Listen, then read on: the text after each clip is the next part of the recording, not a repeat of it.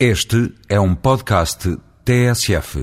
Este último domingo trouxe-me uma alegria política. Em França, Sarkozy ganhou, Ségolène perdeu.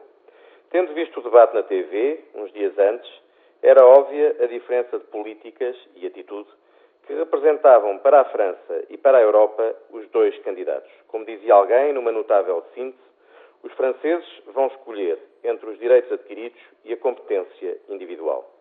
Ganhou a meritocracia, as propostas enaltecedoras do trabalho e do esforço, representadas por Sarkozy, face ao discurso complacente e vazio, refém do establishment social, sugerido por Ségolène Royal. França tem sido, desde 1968, um grande país bloqueado pela radical mentalidade dos direitos adquiridos. Este discurso levou-a à situação atual, um desemprego altíssimo, permanente, que dura há mais de 20 anos, e uma competitividade económica decadente.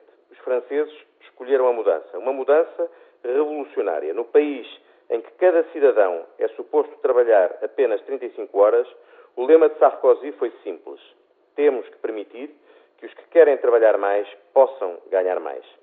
A esquerda igualitária reage agressivamente a esta vitória porque precisamente abomina a ideia do mérito e da diferenciação positiva. E a esquerda portuguesa tem razões para o temor nos últimos dias. Aqui é conhecida a influência que a França, cultural e socialmente, tem no mundo e, em especial, nos países latinos. Neste espaço, hoje dominado por governantes socialistas, a vitória de Sarkozy é uma lufada de ar fresco e um sinal de esperança. Aposto que, a partir desta vitória de Sarkozy, se falará em Portugal e, a partir de agora, com outra abertura, mais de responsabilidades do que de direitos mais de competitividade do que de proteção, mais de trabalho do que de lazer.